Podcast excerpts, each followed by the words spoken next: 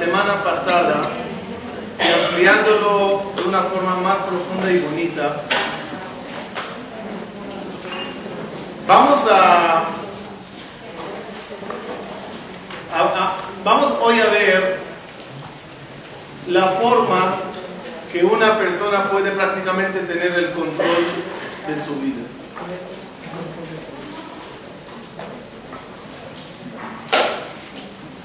De una parte, somos afortunados. De una parte, somos afortunados de haber nacido en esta generación, en esta época, donde los avances, los nuevos inventos, nos dan una calidad de vida una facilidad de vida. Desde los medios de transporte, donde volamos de un lugar a otro con rapidez, los vehículos, los medios de información, la verdad, no nos podemos quejar, qué bonita vida. Pero junto con ese avance, y como cualquier cosa, la moneda tiene dos caras. Existe el lado problemático, negativo, oscuro de todo eso. El lado en el cual nos convertimos en más eh, vulnerables a una información que puede ser un poco negativa y peligrosa para cada uno.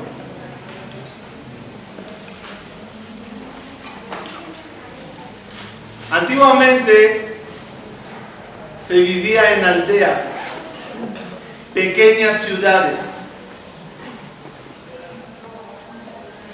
pero hoy en día el mundo volvió a ser una aldea. Poniéndote en tu mano todo el planeta Tierra. En el celular que cada uno tiene hoy en día, puede estar eh, monitoreando y al tanto de cualquier cosa. Hablando y chateando con el hombre en el fin del mundo.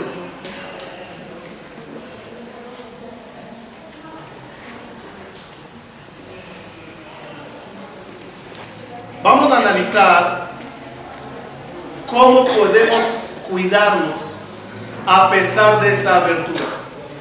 Porque es difícil vivir como dice Maimónides. ¿Saben qué dice Maimónides en el Jod de capítulo 6 a la 1?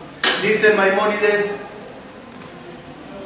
la naturaleza de la persona es ser, guiado, pensar cómo, actuar como la gente que le rodea.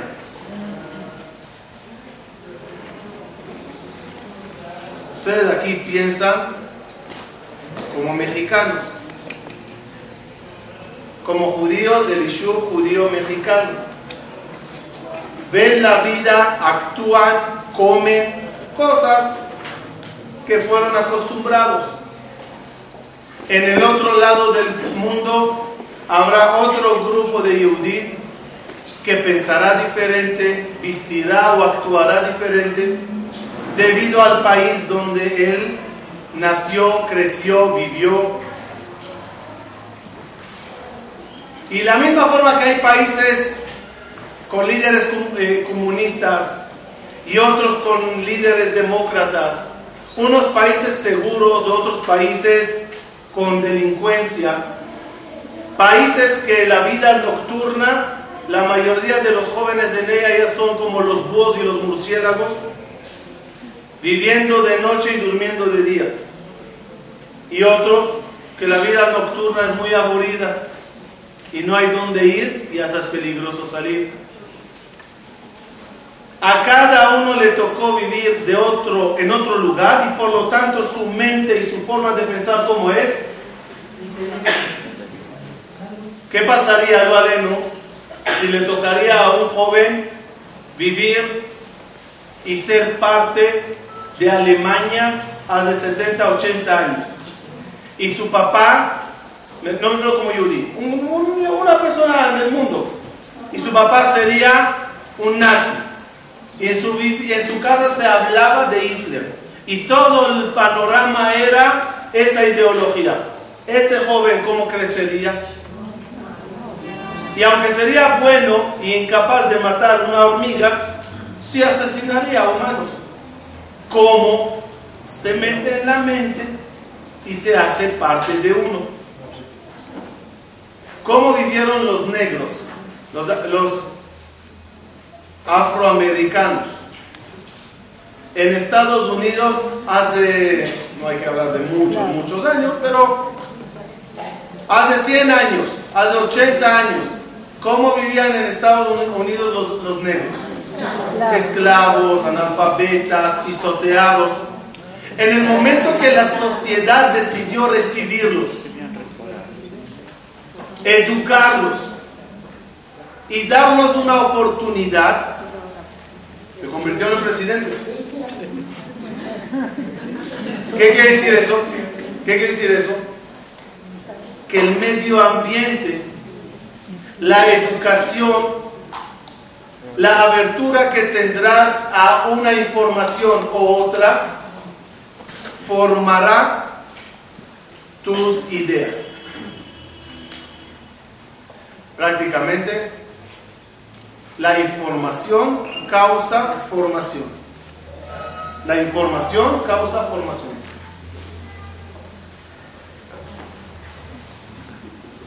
Como es así, una persona tiene que llegar a tener un cuidado muy, muy grande cuando ya logró establecer su personalidad.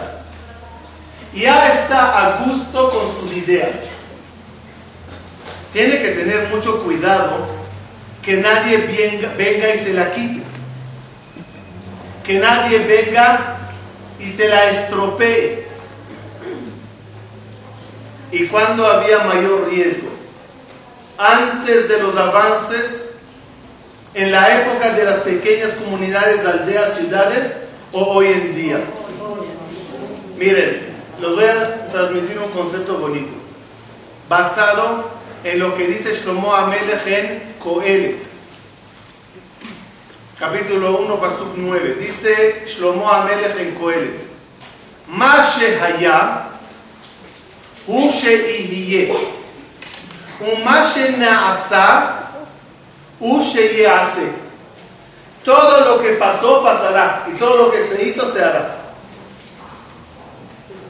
¿Qué significa eso? Dice Shlomo Amelech, la vida, el mundo tiene un comienzo, un proceso un final igual al comienzo. Tres etapas. Y al final, Mashehaya al principio, eso es lo que será al final. Si hasta ahora hablé chino, lo voy a explicar. El ser humano. ¿Mm? El ser humano. Comienza su vida como bebé pasa una vida desarrollada, inteligente, con fuerza, con habilidad y termina la vida como bebé. Más allá, ¿Por qué? veremos similitudes. El bebé, ya no, al no tener dientes, hay que darle papilla, comida licuada, cositas fáciles de digerir. Y a un anciano, igual. A un bebé se le ayuda, perdón, se le lleva en una carriola y a un anciano podemos llevarle en una silla de ruedas. A, unos, a un bebé se le ayuda a caminar, se le da las manos para que no se caiga y a un anciano igual. A un bebé le das una andadera para que aprenda a dar los primeros y hay ancianos que los toca ir caminar con una andadera. ¿Para o para? Para decir que A un bebé se le regaña y se le dice, come. Y a un anciano muchas veces también hay que hacer igual. Hay mucha más, como ella me dijo, no nos deprimamos y esperemos que a cada uno nos dé salud y vida larga hasta el último momento de la vida. Pero es un sistema, ¿ok? El planeta Tierra, la vida, el mundo que Dios diseñó también tiene la misma, la misma idea. Mashaya, Ushei. Hablamos la semana pasada, lo digo rapidito para conectarlo nada más. ¿Cómo comenzó la humanidad?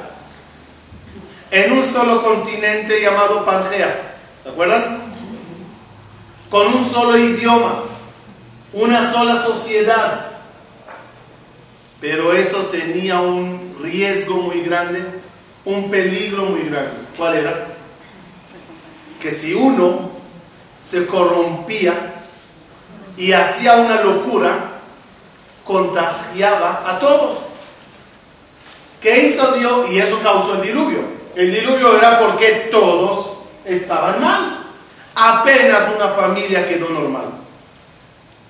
¿Qué hizo Dios? Dijo a esa familia que se cuidó, que se protegió. Háganse una arca, guarden las especies, hay que empezar de nuevo. Y lo de nuevo dijimos que era diferentes continentes, diferentes idiomas, culturas, personas, para que si una sociedad se estropea, no contagia, no contagie a, la otra. El mundo comenzó con Pangea, se expandió a lo que conocemos hoy y ahorita en la época de vejez del planeta antes que termine todo, llegue Mashiach y todo lo que es 6.000 años, ¿en qué proceso está el mundo hoy? La globalización nos convirtió de vuelta en un A velocidad viajas y te encuentras con otra gente. Me tocó hace unos meses, fui a dar una conferencia en Colombia. Desayuné en Colombia almorcé en Panamá y cené en México. Y se dice fácil, tic, tic, tic. Y me escucharon aquí, me escucharon aquí, y a la noche llegando había otra clase aquí. es decir, a la misma, a la misma, el mismo día estás con todo. Y si transportaría información negativa, contagiaría en un solo día a tres comunidades nos volvimos a ser Pangea, el pequeño continente y el mismo idioma. ¿Qué noticia quieres? Te la tengo en tu idioma. Y si te complicó la noticia y no sabes bien inglés, pásalo a Google, te lo, traduce al momento y lo lees en el idioma que quieras. Y esto representa un peligro de nuevo, donde, otra vez, dos dos caras a la moneda. Transportar cosas positivas, qué bueno. ¿Y qué pasa con las negativas?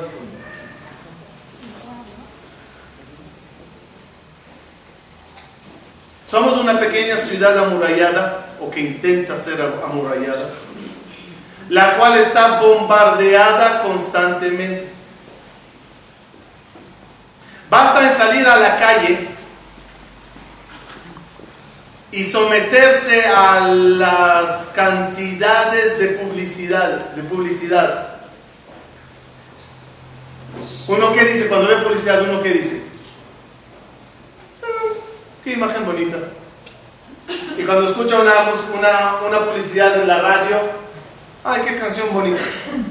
Y no nos damos cuenta lo que nos hace una publicidad. Lo voy a hacer un ejemplo, me acuerdo de niño. Cuando era niño había una publicidad en Israel que era de Tempo. Tempo era una, un, eh, una compañía de bebida, de refrescos. ¿Qué decía la publicidad? Te ambeta a mí en el del. Prueba y verás, no hay diferencia. Te ponían Coca-Cola y Tempo. Los dos, negros, gas- gaseoso, no sé. Sabor idéntico. Prueba y verás, no hay diferencia. Y yo te lo ofrezco, dice Tempo, a la mitad de precio y más sano. Por lógica, uno que debería de escoger. Si soy yo el que quiero ser yo, me estás ofreciendo salud y me estás ofreciendo dinero, economía. Por lógica, me conviene.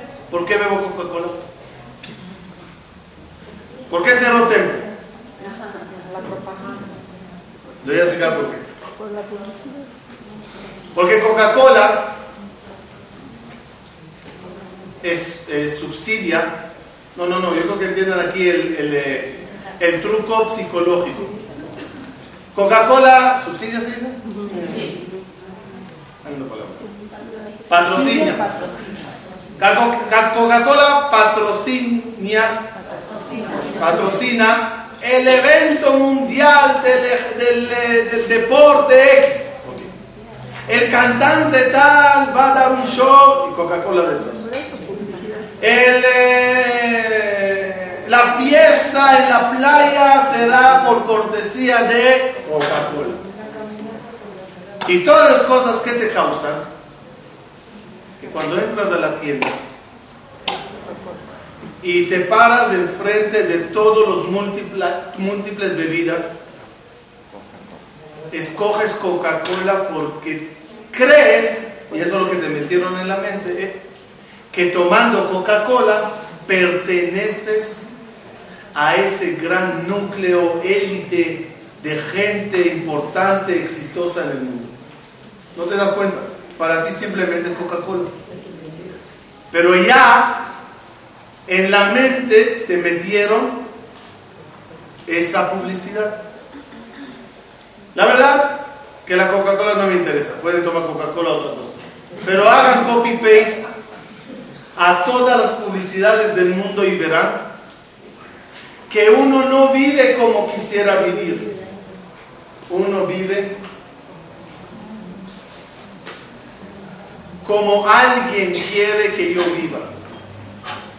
Coma, beba, vista. Hablamos, hablemos de la vestimenta, la moda. ¿sí? Me imagino que a todos los pasa, a mí sí me pasa, cuando veo algo nuevo que salió, dices, ni muerto me lo pongo. No, no, no, no, no. Esto no puede ser. No sé si me se acuerdan cuando salió, cuando regresó, estaba y regresó, los pantalones, eh, ¿cómo se llama? Campana, eso. ¿Ah? La primera vez que lo ves, ¿qué dices? ¿Quién va a poner esta cosa?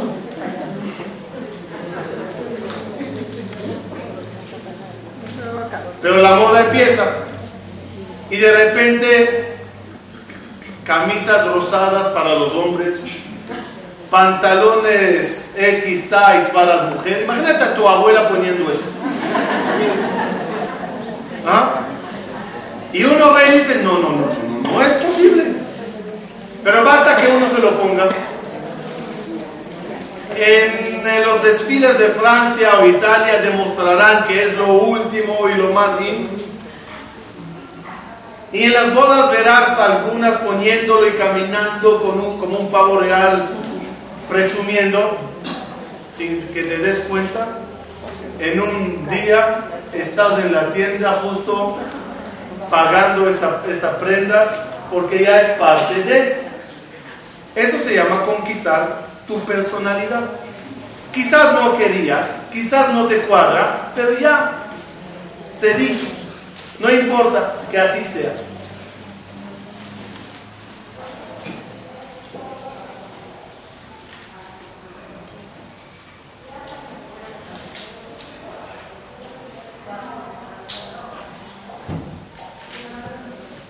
Ni hablar ni mencionar las influencias. Eh, ¿Puedes cerrar las puertas, por favor?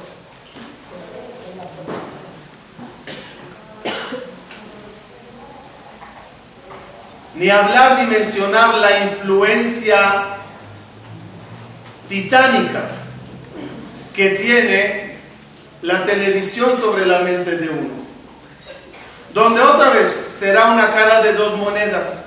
Puedo encontrar mucha información valiosa, muchos documentales que, que enriquecen los conocimientos de uno, programas de naturaleza que demuestran la maravilla de Dios aunque se lo atribuyan a Darwin.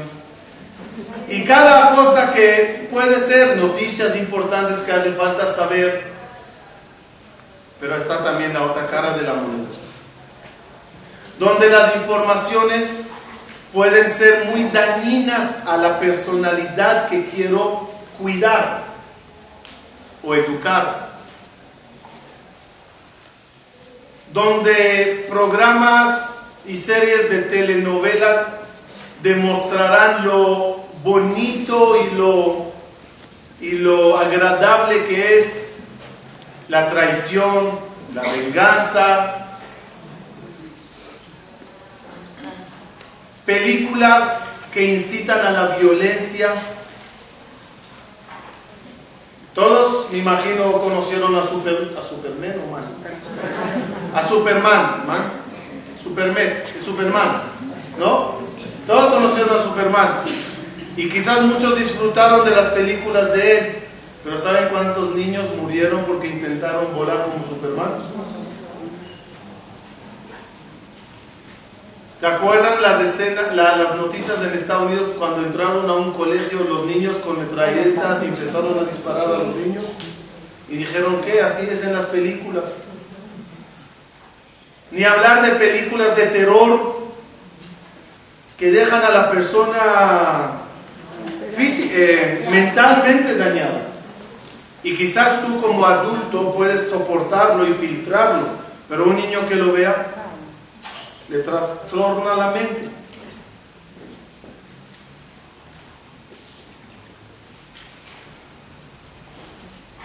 Todo eso y más pueden causarnos no ser uno mismo.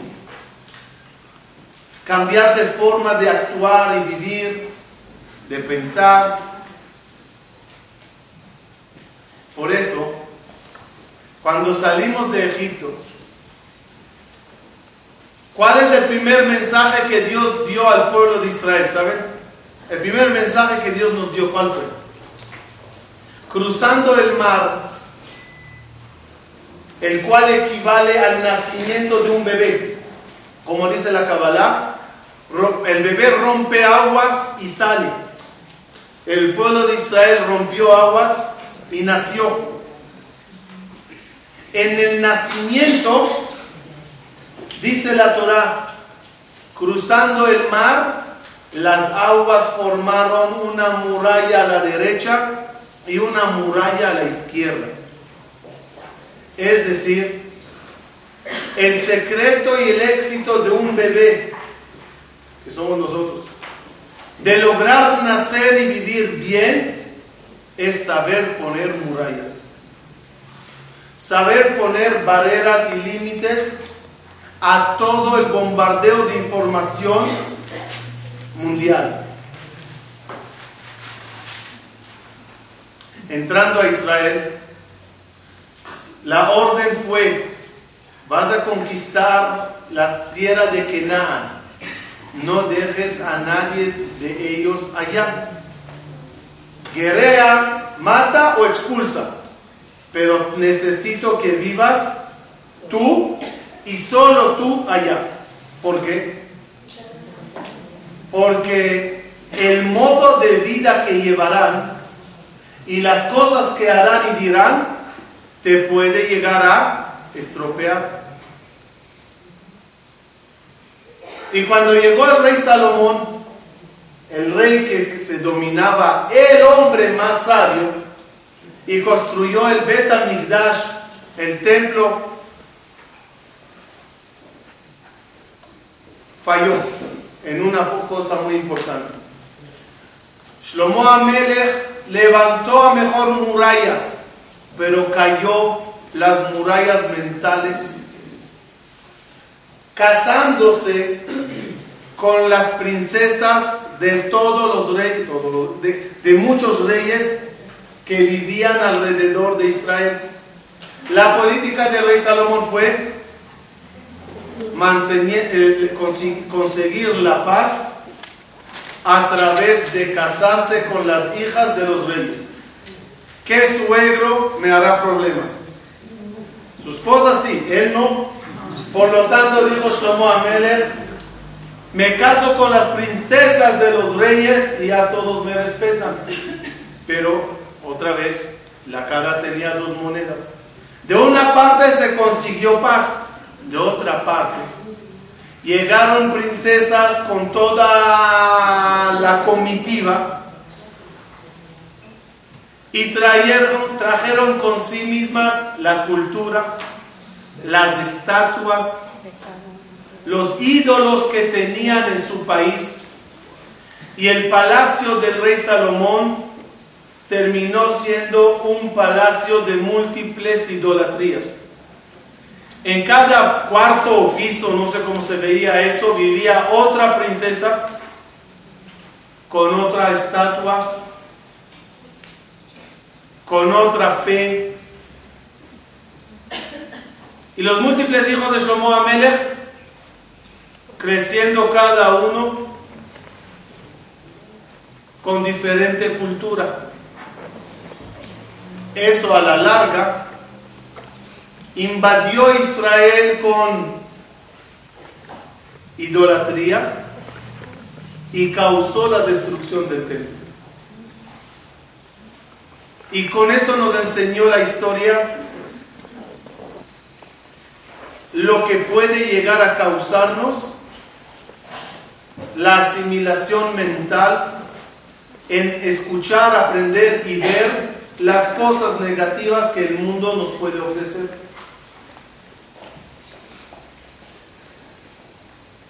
En el calendario hebreo hay dos fechas importantes.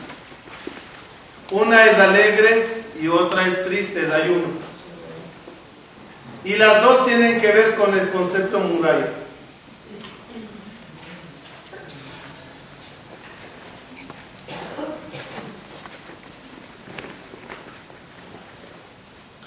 Una se llama Hanukkah y la otra se llama 17 de Tammuz.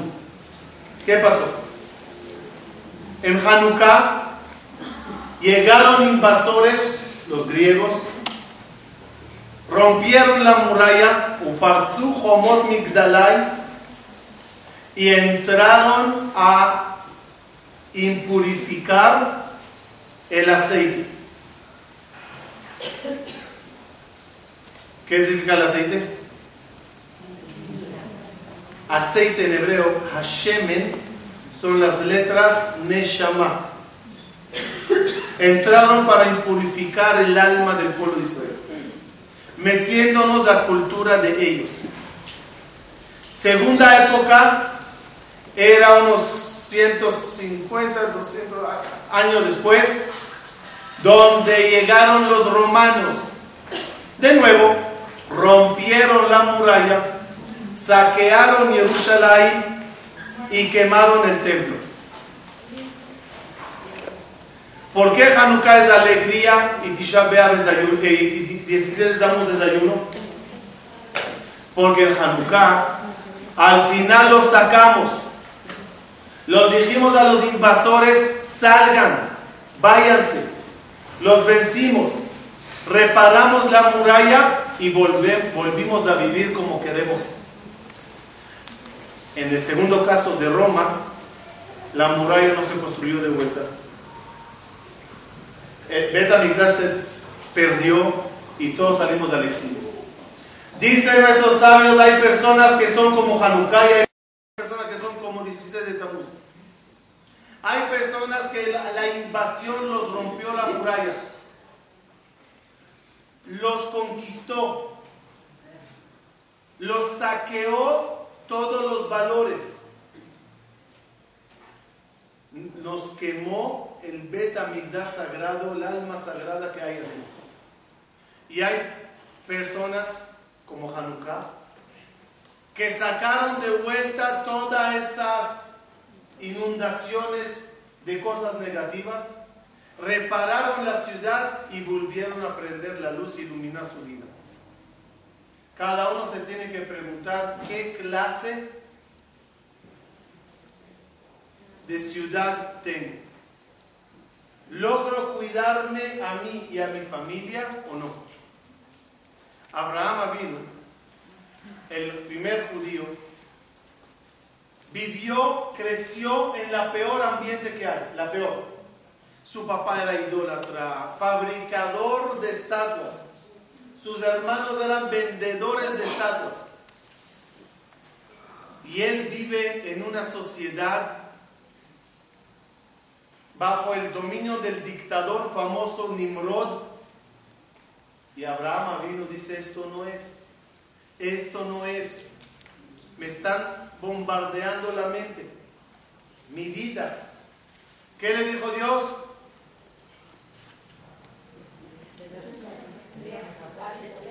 Andate, che. Le dijo a Kadosh Baruchu, leja. No estás bien en el lugar donde estás, levántate y vete. Dice el Maimónides, ¿qué harías? ¿Qué harías si tocaría una epidemia en tu ciudad? ¿Qué harías? ¿Ah? ¿Se acuerdan H1N1? Escaparon todos de acuerdo. O a otros lugares. Iban tocó en Cuerna, regresaron todos para acá. Cuando, cuando hay una epidemia y los microbios andan en el aire, ¿qué haces? O te encierras en tu casa, o te vas del lugar. ¿Y qué pasa cuando los microbios son mentales? Es epidemia de ideas. ¿Cuánto hay que cuidarse? Sí, sí, no podemos. Hay que vivir la vida. Y hay que tener medios de comunicación. Y hay que pasear en el mundo. Y hay que ver eh, publicidades porque no puedes ya evitarlas. Sí, no podemos ir a cuevas y escondernos ahí hasta que llegue el Mashiach. Pero por lo menos tenemos que saber el peligro que corren nuestras murallas. No ser eh, confiados. Porque ¿saben quién es el peor enemigo de una ciudad amurallada? ¿Quién es el peor enemigo? El que le dejé entrar como aliado, como amigo, y por adentro me destruyó la ciudad. El enemigo por lo menos se me para enfrente con una bandera y me dice, te voy a derrumbar la muralla. Yo de arriba le tiro flechas y, y guerreo. Pero cuando no le tomo como enemigo y le abro las puertas y le dejo pasar, y ya inundó mi ciudad, ¿De qué me sirven las murallas? Ya está adentro.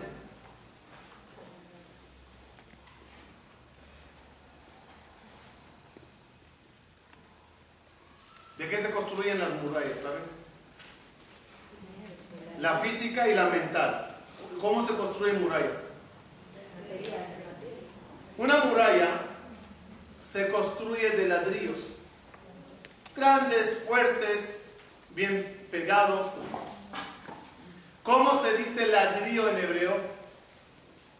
Levena. ¿Qué proviene de la palabra o se parece a la palabra? Sí. Havana. Levena. Havana. ¿Qué es Havana? Entendimiento. Los ladrillos de la vida se construyen con entendimientos, con información. Ejemplo. Quiero tener ladrillos, o mejor dicho, quiero tener muralla de X eh, cualidad mala que puedo poseer. Ejemplo. Eh, enojo. ok. Enojo. Uno es eno- enojón. Enojón. Y quiere cuidarse. ¿Cómo se puede cuidar uno del enojo? Aprendiendo sobre, leyendo sobre eso, escuchando clases sobre el enojo, tratando libros de Musar que hablan de lo malo que es. Otro quiere tratar su orgullo. Otro quiere tratar su bajo eh, eh, au- au- autoestima baja. Lo que sea de la vida que tiene que tener un arreglo y quieres ayudarte para, para, para corregir, mejorar, superar y cuidar, infórmate. Otra vez de nuevo, la información causa formación. El ladrillo se construye con información. Si le falta al muchacho o a cada uno información, ¿cómo se va a cuidar? Si no le explicas lo malo que es, hagamos ejemplo de dieta, ¿ok? Imagínense una persona que ya está su salud corriendo peligro por su... Y le dices, haz dieta. Eh, sí, haz dieta. Eh, sí. No, ¿qué se hace? Agarras a la persona y le explicas, mira, esto te causará colesterol, es la sangre, el corazón, es la- la- la- películas informaciones. Ejemplo, uno que fuma. Ejemplo de fumar. Deja de fumar. Eh, algún día, algún día. Algún día, algún día. Si quieres que él entienda, le sientas, le enseñas. Mira lo que hace el, cigarro. Mira los pulmones de los que fuman. Mira la salud. Mira la estadística. Mira, mira, mira de qué está hecha esto. Mira lo que causa la nicotina. Ok. Cuando él se llene de información, no digo que dejará de fumar. Pero si quiere dejar de fumar, tiene por lo menos ladrillos, entendimientos que le ayudarán. Había uno que fue a, le dice a su amigo, fui a una- un doctor que me quite las ganas de fumar. Le dice, ¿y ayudó? Dice, sí, fumo sin ganas. Una- si quieres quitar, hay que informar. Cualquiera que quiera cuidar los valores, ¿cómo puedes cuidar los valores? Si no sabes si uno no sabe de los valores y no sabe cómo cuidarlos, ¿cómo lo va a tener?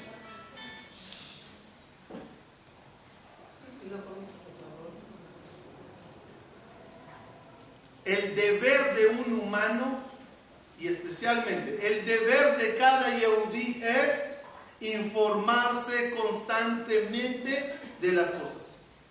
Estudiar y saber es un deber. Ya no es un privilegio, privilegio. Ahora entendemos por qué el mundo cambió también en el lado femenino. Antiguamente podían quedarse todas ustedes en la casa tranquilas. Y clases de Torah para mujeres no eran usuales. No había. No, existía, no ese concepto no existía. Y lo diré algo, tampoco se necesitaba. La bisabuela tenía que cuidar a la querida abuelita nada más de los vecinos. La aldea, el barrio. Hoy en día debes de cuidar a tus hijos de todo el planeta Tierra. Todo el planeta Tierra está en la palma de la mano. Por eso sale y, sa- y- y- y- y se desarrolla toda la gran información que necesitan las mujeres. Sea para ellas, porque empezaron a salir a trabajar, lo que antiguamente no era. Salieron a las universidades, lo que antiguamente no había. Salieron al- a la calle, al mundo, a dar la cara, a traer manutención y a educar a los hijos en un medio ambiente de nuevo Pangea. Qué difícil la tarea es hoy, tanto para la mujer como para los hijos que deben de educar y criar. Por eso surgió la necesidad y la obligación de dar mucha información también a la parte de las mujeres. para formar ladrillos para uno y para los hijos. Quiero ir cerrando. De todo el gran templo que teníamos, con su mensaje, doloroso mensaje, que el que la construyó causó su destrucción. Shlomo Amelech construyó y por su culpa se destruyó. Él hizo murallas, pero metió invasores culturales dentro de ella. Y al final de los días del primer templo ya había estatuas dentro del Bet Amikdash. Los reyes posteriores desalojaban los, eh, utensilios del Bet Amikdash para poner estatuas en ella. Y vas a rezar y no sabías, rezo o no rezo. Es del lugar sagrado, pero hay estatuas. ¿Qué nos quedó de todo ese gran templo? Nos quedó una pequeña pared